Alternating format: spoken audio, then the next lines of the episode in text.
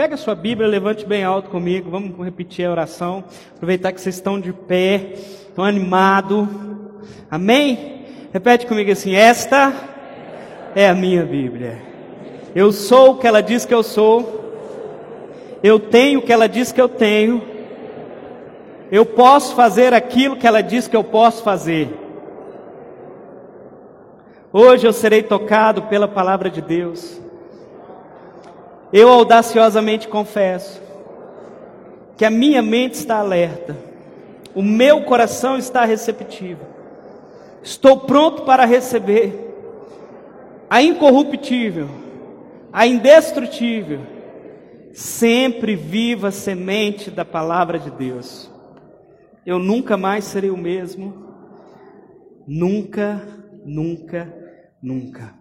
Pai, que nessa noite o Senhor fale aos nossos corações, muito além do que daquelas palavras que o pregador é capaz de entoar, mas aquilo que só o Teu Espírito pode revelar em nós.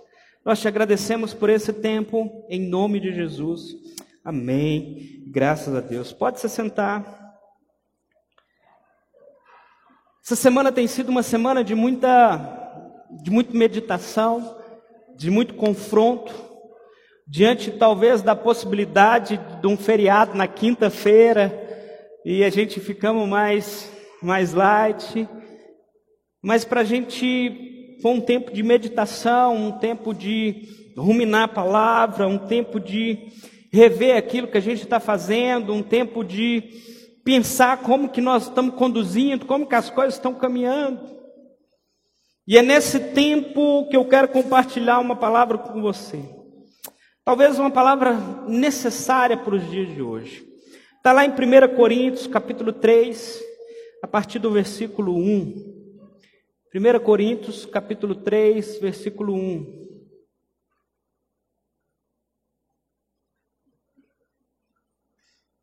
Primeira Coríntios, capítulo 3, a partir do verso 1. Quem achou diz amém. Está escrito assim: Irmãos, não lhes pude falar como a espirituais, mas como a carnais, como a crianças em Cristo. Dei-lhes leite e não alimento sólido, pois vocês não estavam em condições de recebê-lo. De fato, vocês ainda não estão em condições, porque ainda são carnais. Porque visto que há inveja e divisão entre vocês, não estão sendo carnais e agindo como mundanos? Pois quando alguém diz, eu sou de Paulo, e outro, eu sou de Apolo, não estão sendo mundanos? Afinal de contas, quem é Paulo? Quem é Apolo? Apenas servos por meios dos quais vocês vieram a crer, conforme o mistério que o Senhor atribuiu a cada um. Eu plantei, Apolo regou, mas Deus é quem fazia crescer, de modo que nem o que planta nem o que rega são alguma coisa, mas unicamente Deus que efetua o crescimento. O que planta e o que rega tem um só propósito, e cada um será recompensado de acordo com seu próprio trabalho, pois nós somos cooperadores de Deus. Vocês são lavouras de Deus e edifício de Deus. Senhor, esta é a tua palavra. Nos dê graça nessa noite, em nome de Jesus.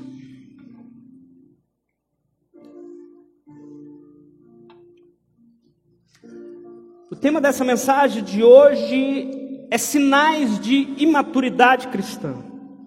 Se assim o Senhor me permitir, essa semana eu vou falar de imaturidade. E na próxima semana eu vou falar de sinais da maturidade cristã de uma pessoa. A maturidade cristã é algo que a gente ouve de um lado para o outro. Você precisa ser maduro na fé. Quem nunca ouviu esse ditado ou esse jargão? Você precisa ser maduro na fé. E segundo o, o dicionário da língua portuguesa, o que, que é maturidade? Maturidade é o efeito ou circunstância da pessoa que se encontra numa fase adulta. Estado da pessoa ou das coisas que atinge completo desenvolvimento, maturidade mental. É interessante que se uma criança de 4, 5 anos coloca uma calça, põe uma cuequinha por cima e diz que ela é o super-homem, a gente acha o máximo. que ela tem visão de raio-x.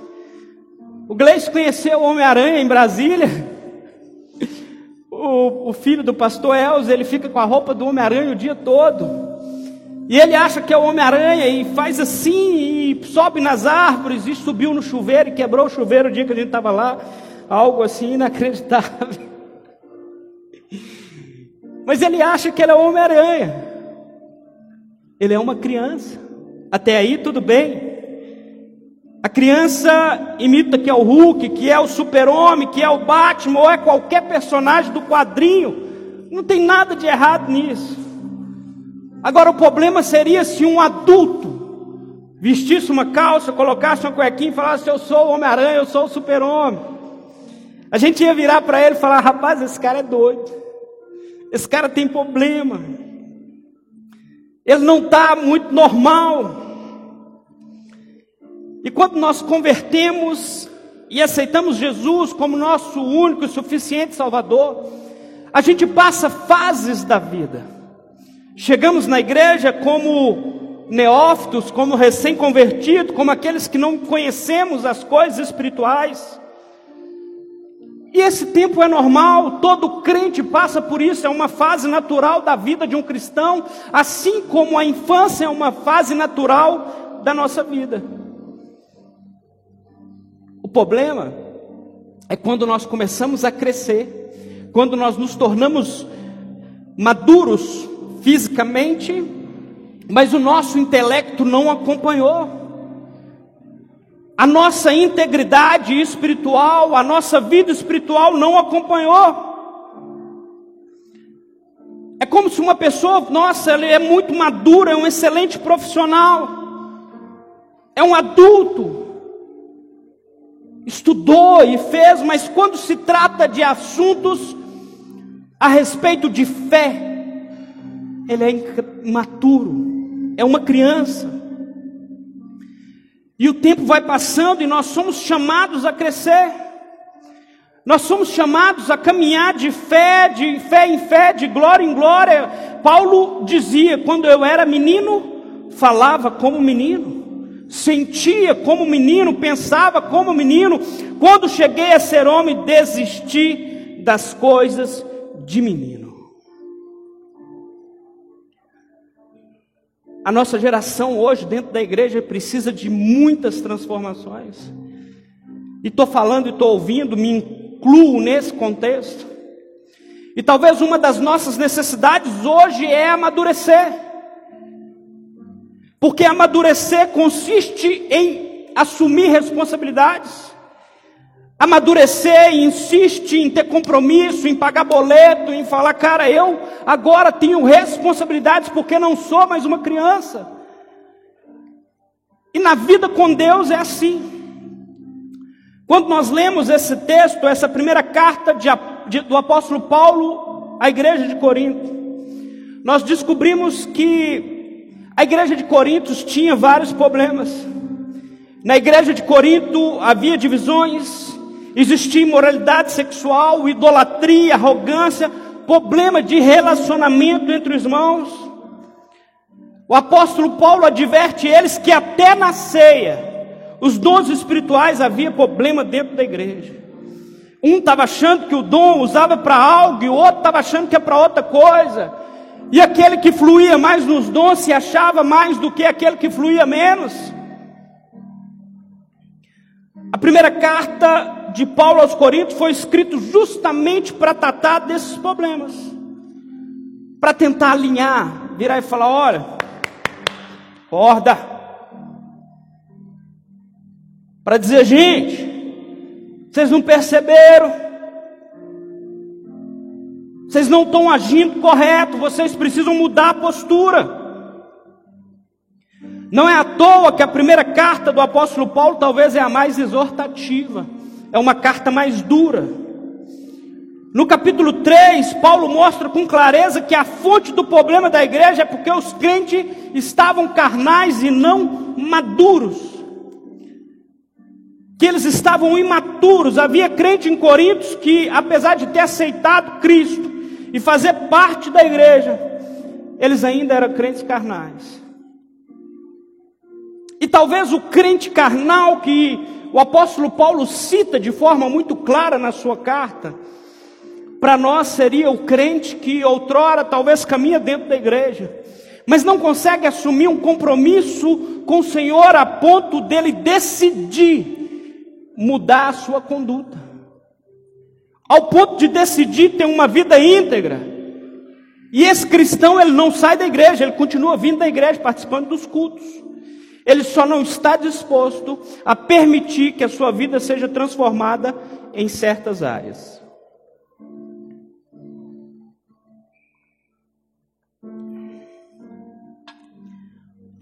O desejo de Deus para todos nós é que a gente cresça, que a gente cresça espiritualmente, que a gente viva esse crescimento progressivo. E é interessante que a nossa vida, se podemos assim dizer, ela tem um pilar que é o pilar espiritual, tem um pilar que é profissional, e tem o pilar das emoções do nosso sentimento. E esses pilares, eles não caminham em discrepância um com o outro. Nós podemos crescer profissionalmente, mas se esse pilar das nossas emoções, o pilar da nossa vida espiritual não acompanhar, a gente trava. A gente chega numa hora que a gente fala assim: olha, nós chegamos no nosso limite, porque o outro pilar está tão baixo que ele impede uma área de subir. A gente precisa entender que a nossa vida não é só espiritual, mas nossa vida também não é só lá fora, são um conjunto de coisas. E tem pessoas que talvez lá fora são excelentes profissionais, estão bombando lá fora, mas a vida espiritual não anda, a sentimental não anda, os sentimentos não fluem porque não controlam as suas emoções. E quando nós lemos esse texto, o pensamento que nós ficamos é: será que há entre nós, e quando eu digo entre nós, não estou falando só de Lagoinha Nacional, mas estou falando da igreja de forma geral. Será que nós não estamos agindo como imaturos, como carnais, como crentes sem convicção? Será que nós não estamos servindo a Deus por tantos anos e talvez sem amadurecer na nossa fé? Será que, como foi falado no começo, a igreja, Cristo, Jesus, não se tornou somente um compromisso na sua agenda? Que você venha ao domingo ou na quarta?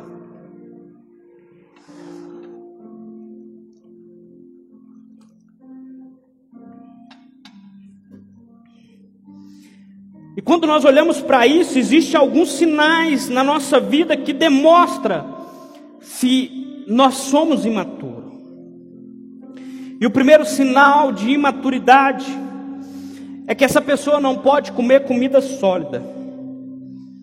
Quando a gente nasce, quando um bebê nasce, é indicado que ele amamente no mínimo até os seis meses, exclusivamente com leite materno.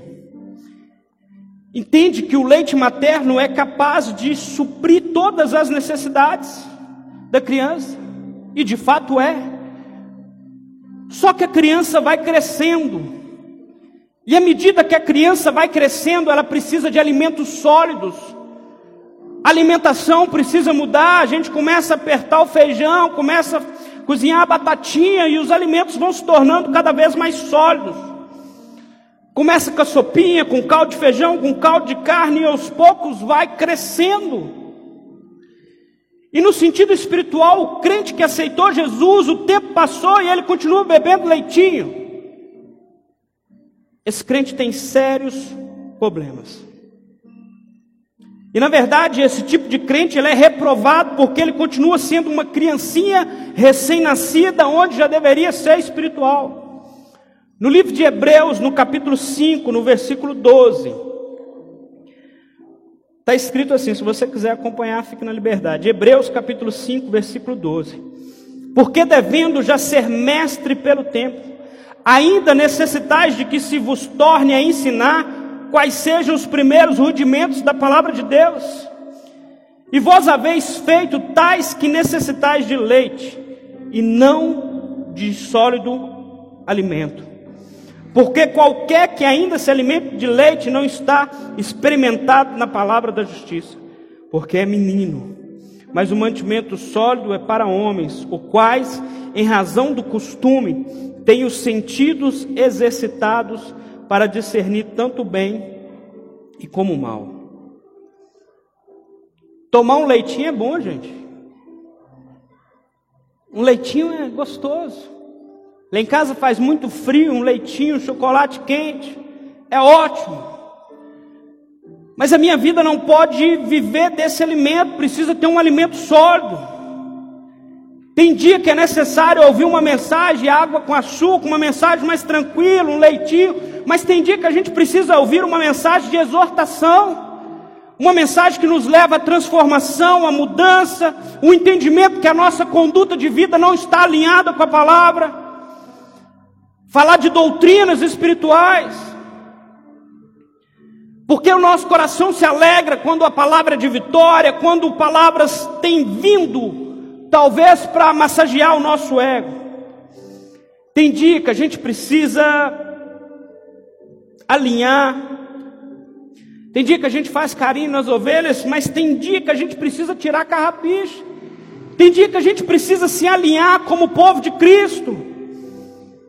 E como eu falei no começo, temor. Temor de estar no altar, o temor do peso que carrega. A gente ouviu uma coisa essa semana que mexeu muito com a gente. A nossa vida é pública. Quando aceitei um chamado pastoral, eu e minha esposa, que fomos de comum acordo, as minhas filhas, a minha família, a minha vida se tornou pública. E agora vivo um ministério público, vivo uma vida pública. Mas vocês, não de forma diferente de mim, também vivem uma vida pública. Porque eu carrego um título, talvez, de pastor, mas vocês carregam aquilo que é mais importante do que o título. E é o mesmo que faz a diferença, que é Cristo. Todos nós carregamos o nome de Cristo. Todos nós temos uma responsabilidade com o nome de Cristo. Todos nós seremos apresentados um dia diante do julgamento do Senhor, e o Senhor irá julgar. Gente, não, não é sensacionalismo, não, não é para botar medo, não, a Bíblia fala mesmo. E aí, talvez você vai se encontrar com Cristo e Cristo vai virar e falar assim: Olha, você, você era Cristo aquele dia para aquela pessoa. E quando ele olhou para você, o Cristo que ele viu não tinha nada a ver comigo. Porque dizer que é cristão, que somos pequenos Cristo, imitadores de Cristo, de fato somos, de fato há em nós alguma semelhança que se associa com Cristo. Hebreus diz: o alimento sólido é para adultos. Vida cristã não é para qualquer um. Caminhar com Cristo não é para quem simpatizou com o Evangelho. Não é para quem achou, nossa, o Evangelho é legal. Parei de beber, de dar vexame, de brigar com a mulher. Parei de usar droga, agora tem dinheiro sobrando e tá. Você não entendeu o propósito do Evangelho. Isso são consequências de que Cristo faz na vida de uma pessoa. Mas não é por isso que nós estamos no Evangelho, é por Cristo. E tudo isso que nós lemos e nós falamos é verdade. Mas tem dia que a gente precisa alinhar, consertar. Gente, quando nós olhamos para as igrejas, e a gente vê tanta imoralidade, tanta idolatria, tantas pessoas que carregam o nome de Cristo e não dão nenhum testemunho. Vive uma vida totalmente contrária àquilo que fazem no domingo. E eu falo sempre aqui no Nacional, filhão, quando você chega aqui, e você conversa e se apresenta para mim, e você decide caminhar com a gente, como fazer parte dessa família. A gente sempre fala, família não é lugar, a igreja não é lugar para frequentar, mas é família para pertencer. E aí você decide fazer parte dessa família. E você vai me contar a sua história, e eu vou te contar a minha história, e tudo aquilo que você me contar eu acredito, porque você está chegando aqui e está dizendo que é crente. E crente não fala mentira. Crente é honesto. E aí você chega, e a gente conversa. Que aí passa o tempo, você começa a mostrar que você não era aquilo que você falou. Você começa a mostrar que na verdade, talvez o motivo da sua saída da igreja foi porque você não teve condição de entender o que, que era o Evangelho. Gente, estou falando com muito temor. Eu amo que pessoas cheguem na nossa igreja e querem fazer parte dessa família. A igreja está aberta, a gente.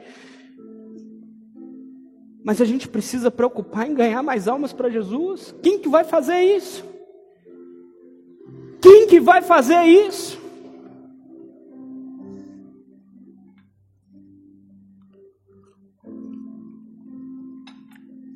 Outro sinal de imaturidade cristã é crente que se ofende com facilidade. Parece casca de ovo. Qualquer coisinha está se quebrando. Se ele não é bajulado,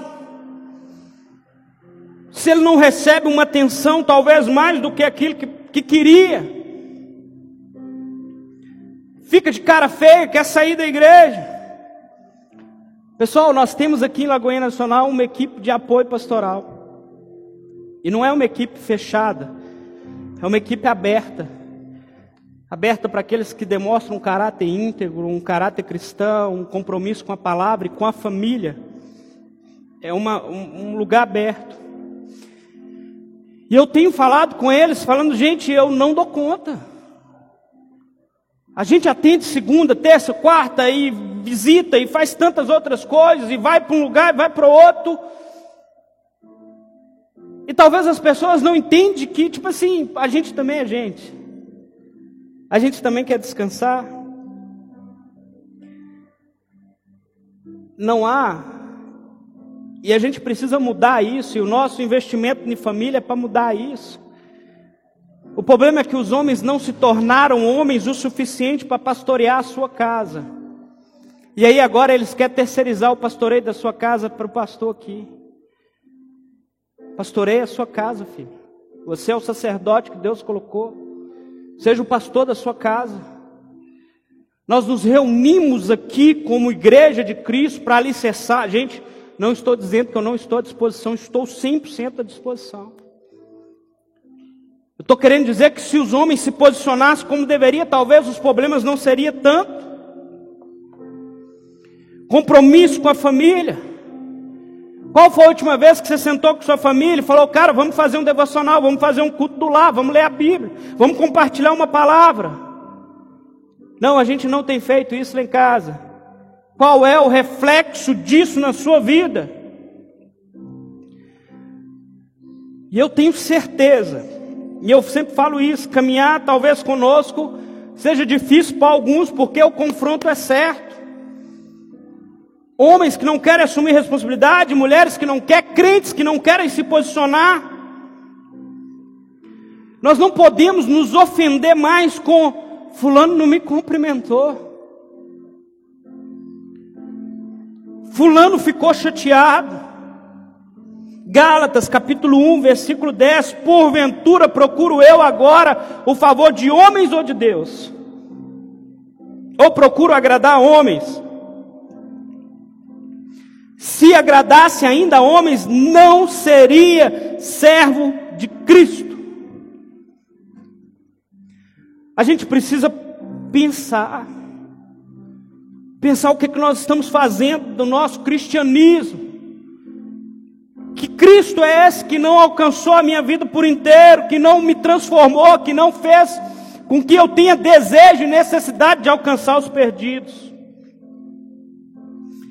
Pastor, você falou uma palavra que você me ofendeu. Gente, eu não tenho problema nenhum de pedir perdão. Pode me procurar. Não tem problema nenhum de falar, cara, eu errei com você, você me perdoa. Até mesmo porque eu vou errar, minha esposa vai errar, a gente aqui vai errar. Só que quando a gente errar, Mateus 18, 15, não somente nós, mas a igreja. Porque é o seguinte, ah, o irmão fez uma coisa com o outro, aí os dois ficou com raiva, não conversa mais. Só que nós não estamos vivendo Bíblia. A gente não lê Bíblia, a gente não vive. Mateus 18, 15 diz: Ora, se teu irmão pecar contra ti, vai, repreende-o entre ti e ele só. Se te ouvir, ganhastes o teu irmão. O crente maduro aprende a perdoar. O crente maduro esquece ofensas. Jesus ensinou a Pedro. Pedro está lá, e aí? Quantas vezes nós vamos perdoar? Até sete. Jesus fala com ele, queridão, eu dei um plus no negócio. E agora não é só até sete, é até setenta vezes sete, ou seja, não é quantas vezes, o negócio é perdoar. A questão não é ficar ofendido com qualquer coisa, a questão é entender quem nós somos. Sabe quem fica emburrado? Quem é pai aqui? Quem fica emburrado é criança. Estão me ouvindo aí? Tranquilo? Quem fica emburrado é criança. Só que nós não somos crianças. Deveríamos ser crentes maduros na fé. Deveríamos estar sendo frutíferos na obra do Senhor, para que mais pessoas aceitassem Cristo Jesus, para que mais pessoas fossem alcançadas, para que mais Daniéis como esse pudessem receber uma palavra, ser alcançado pelo Evangelho. Outro sinal de imaturidade Gente, quando eu falo, estou falando desses sinais de maturidade, isso não serve somente para dentro da igreja. Isso serve para toda a sua vida, onde você estiver, seja no seu trabalho, seja na sua família, seja na sua casa. Ciúmes e contenda. 1 Coríntios, no capítulo 3, no versículo 3: Porquanto havendo entre vós ciúmes e contendas, não é assim que sois carnais e andais segundo os padrões puramente humanos. Jesus, o apóstolo Paulo em Corinto está falando: olha, vocês estão entendendo errado. Esse negócio de ciúme não é, não reflete. E uma coisa difícil de tratar em relacionamentos são ciúme. E a gente define ciúme como o temor de perder o que se tem para outra pessoa, o ressentimento do sucesso da outra pessoa. Ciúme é um sentimento maligno que pode trazer grande desastre na nossa vida. O ciúme te leva à inveja, e a inveja é um pecado terrível. Provérbios 14, 30 diz: O ânimo sereno é a vida do corpo, mas a inveja é a podridão dos ossos.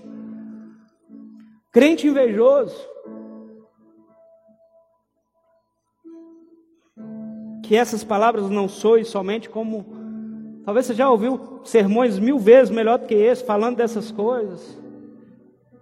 Que o Espírito Santo ministre no seu coração.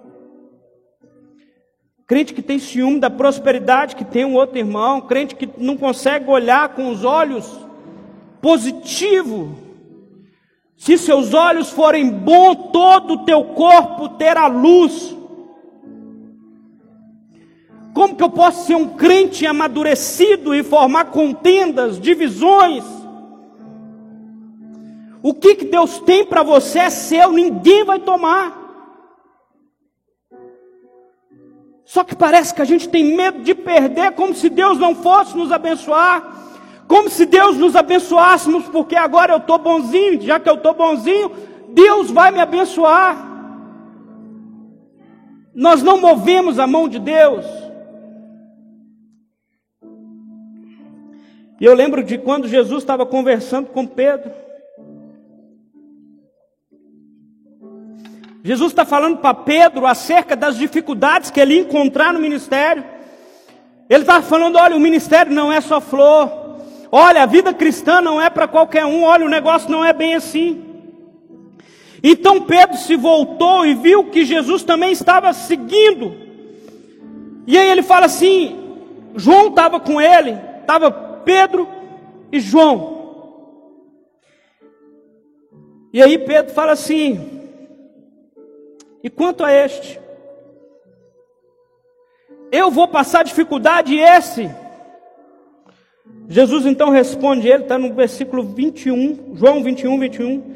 Se eu quero que ele permaneça até que eu venha, que te importa? Quanto a ti, segue-me. Em outras palavras, Jesus está falando com Pedro: Pedro, vá cuidar da sua vida, Pedro. Vá cuidar da sua vida, Pedro. Vai se resolver você, Pedro. Para de dar atenção e cuidar da vida dos outros, cuida da sua vida. Frutifique, produza. Que as palavras de, de Deus se cumpram sobre a vida, sua vida. Não fique tão preocupado naquilo que os outros estão fazendo, se preocupe naquilo que você está fazendo. O que, que você tem a ver com a vida de João Pedro? Outro sinal da falta de maturidade é a falta de humildade. E a gente pode definir humildade como um sentimento que leva a pessoa a reconhecer suas próprias limitações. Se tem uma coisa bonita no reino de Deus, é humildade. Qualquer lugar. E é interessante que quando você encontra pessoas em qualquer área, normalmente, não é uma regra, dentro disso existem exceções, mas quando você encontra um músico que o cara é muito bom, que ele está acima da curva, normalmente aquele cara é muito humilde. Quando você encontra um cara que é muito inteligente, muito teólogo, normalmente aquele cara está muito humilde. Porque ele transcendeu a curva. E a humildade é a nossa capacidade de reconhecer as nossas próprias limitações. Jesus disse: Olha, julguem os outros superiores a você. Quantos maridos talvez não se julgam superiores às esposas? esposas que se julgam superiores aos seus maridos. Talvez porque eu ganho mais, talvez porque ele ganha mais. Quantas pessoas não se sentem superior porque tem um carro melhor do que o outro, porque tem uma casa melhor, porque tem um salário melhor? O que importa, está forte hoje. O que importa é o que os homens pensam ou o que o Deus pensa. Porque talvez aquilo que muito tem os tesouros dessa terra, nada tem os tesouros do céu. Talvez aquele que muito conquistou nessa terra perdeu o melhor local de semear, que é em Cristo Jesus. Salmos capítulo 138, versículo 6 diz: O Senhor é excelso, contudo atenta para os humildes.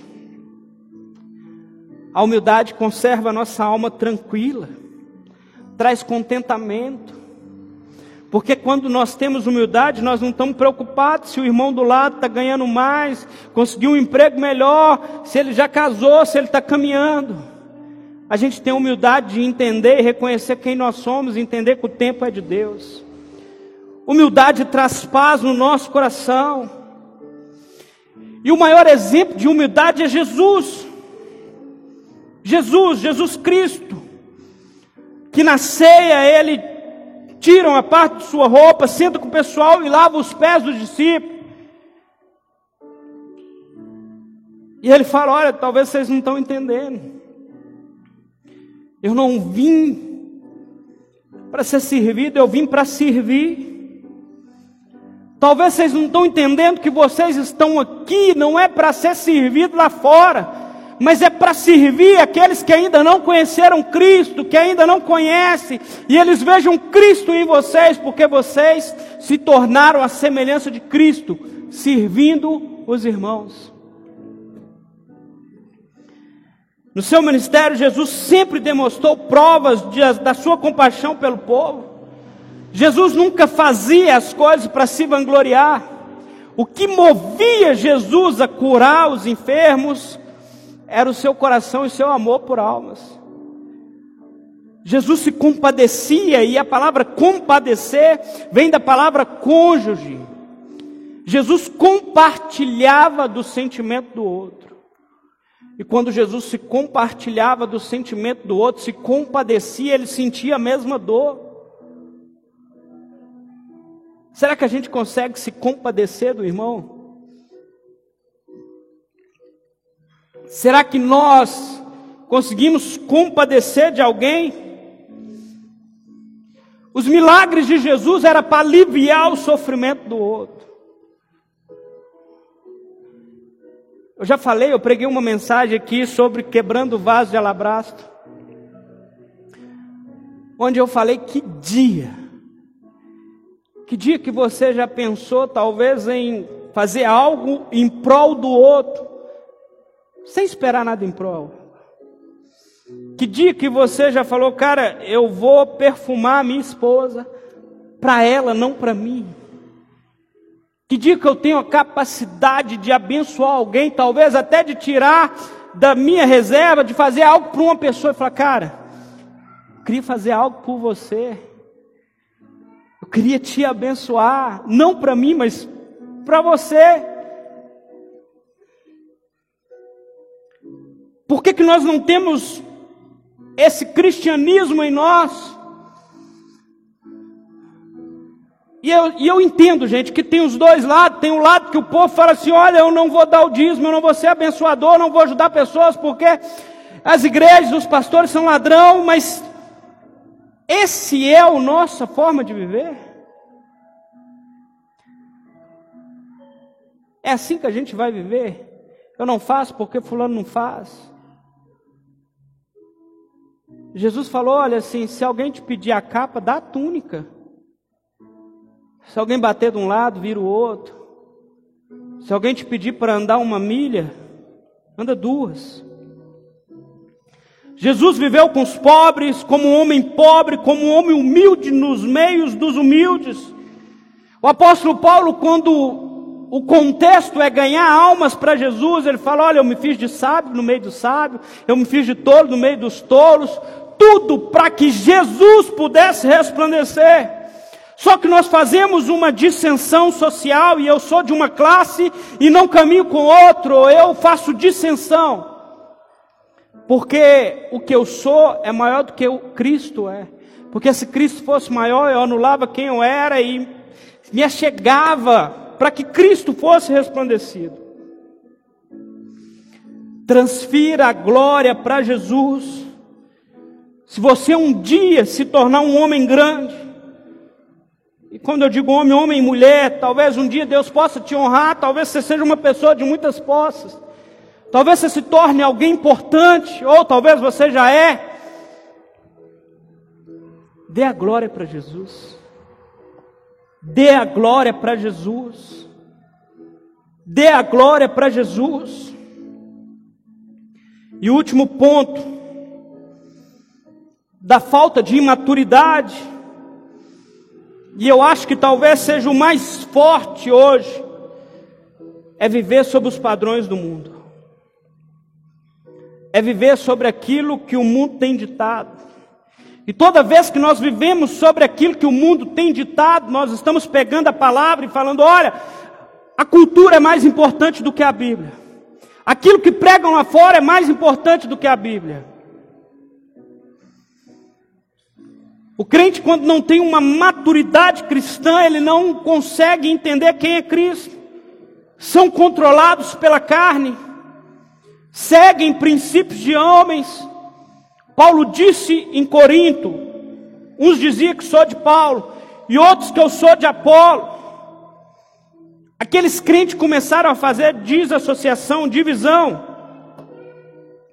Eles estavam tão carnais que a questão não era o prêmio, não era a mensagem, não era Cristo, mas era aquilo que Cristo fez através da vida de pessoas. Gente, Deus levanta pessoas. O Evangelho talvez pode te levar em locais que você nunca sonhou em pisar. O Evangelho pode abrir portas para você que você nunca pensou. Mas quando o Evangelho abrir portas para você, lembre, foi Cristo. Foi por Cristo. Às vezes a gente fica assim, ah, eu sou de tal igreja, eu sou de tal denominação. Nós somos de Jesus. Nós somos de Jesus. A gente precisa defender a igreja que a gente congrega, é claro, eu preciso defender, eu preciso amar. E eu sempre falo que igreja é relacionamento. Se nós não amamos a igreja, o local que nós estamos inseridos, nós ficamos pulando de galho em galho, porque nós não geramos senso de pertencimento. Quando o povo de Corinto dizia, eu sou de Paulo, eu sou de Apolo, eu sou de Cefas, e uns ainda diziam, eu sou de Cristo. E talvez você pense assim, fala, olha, deixa eu te falar, o cara que falou que é de Paulo está errado, o cara que falou que é de Cefas está errado, o cara que falou que é de Apolo está errado, certo tal que é de Cristo. Vamos lá, vamos pensar numa outra ótica.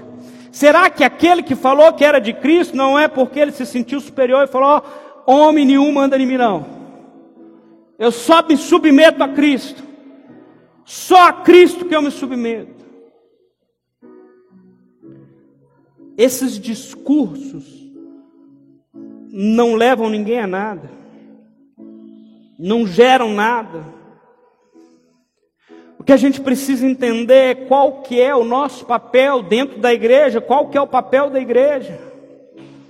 Será que há em nós sinais de uma imaturidade cristã? Será que no domingo nós estamos aqui e ouvindo essa palavra, talvez tentando apaziguar, apaziguar a ira de Deus sobre a nossa vida, de uma vida de bebedice, de, de tantas outras coisas? Será que talvez você decidiu vir na igreja hoje porque seu casamento não está bom, a mulher está enchendo o saco demais, o marido está um saco. Você falou, cara, vou lá hoje que Jesus vai dar um jeito. Não tem pílula mágica dentro da igreja. Não tem gênio da lâmpada dentro da igreja. Até tem milagre dentro da igreja. Mas o Senhor só opera milagre quando o processo não é suficiente. O desejo do Senhor sobre as nossas vidas é processo. Processo de cura, processo de transformação. Porque o milagre nem todos valorizam. Quando aqueles leprosos se apresentaram diante de Jesus, e era uma turma de leprosos, e Jesus vai e cura todos.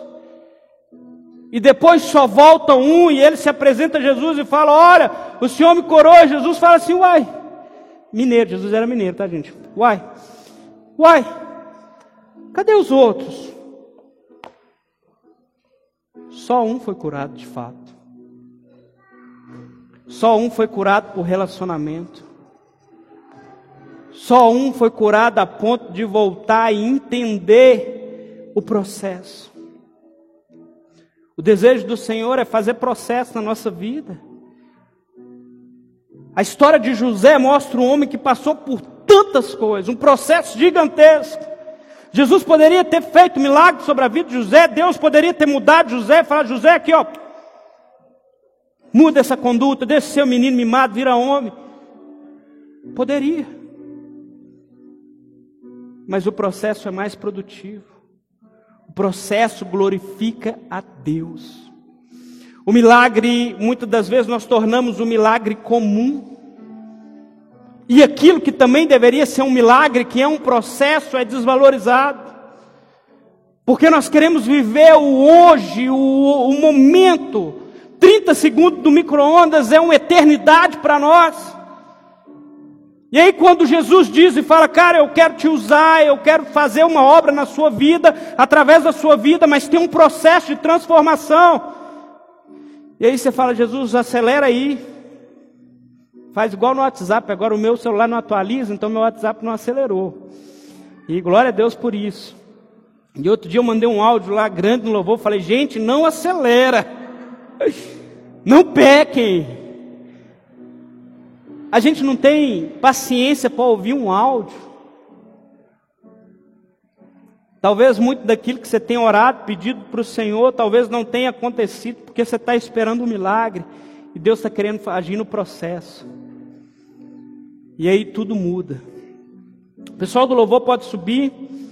E para encerrar esse sermão, existe talvez muitos outros sinais, eu creio, que demonstra um, um contexto de imaturidade cristã. E a gente falou de não poder comer comida sólida, se ofender com facilidade, ter ciúmes, falta de umidade e viver sobre os padrões do mundo. Mas em João, no capítulo 15, no versículo 4 e 5, João diz assim: Permanecei em mim, e eu permanecerei em vós.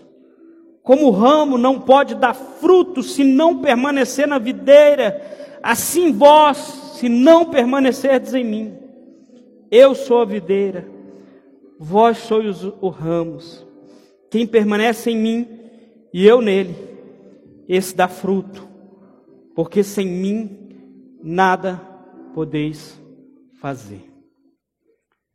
Que a gente possa meditar, que a nossa vida seja transformada, que não seja somente um culto de domingo, uma visita a uma igreja no domingo, mas que seja uma palavra transformadora na sua vida, que seja um divisor de água sobre a sua vida. Se coloque sobre seus pés, vamos orar.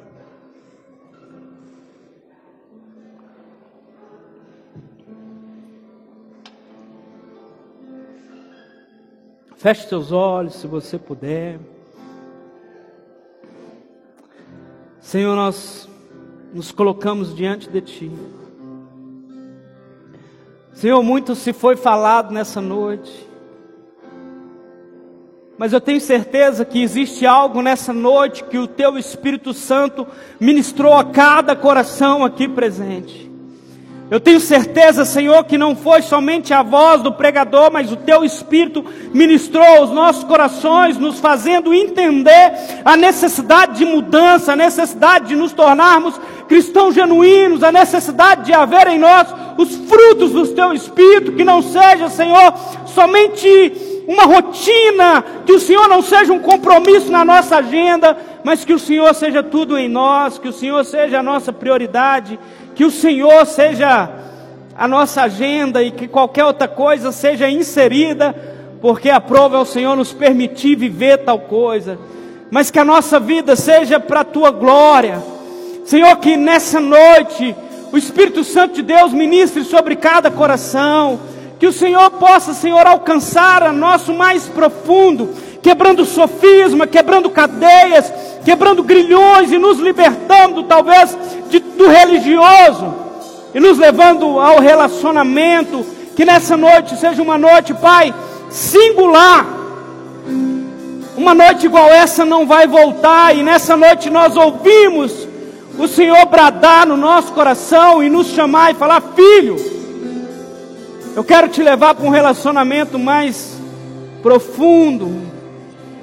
Eu preciso que você seja luz eu preciso que você seja socorro para aqueles que estão lá fora.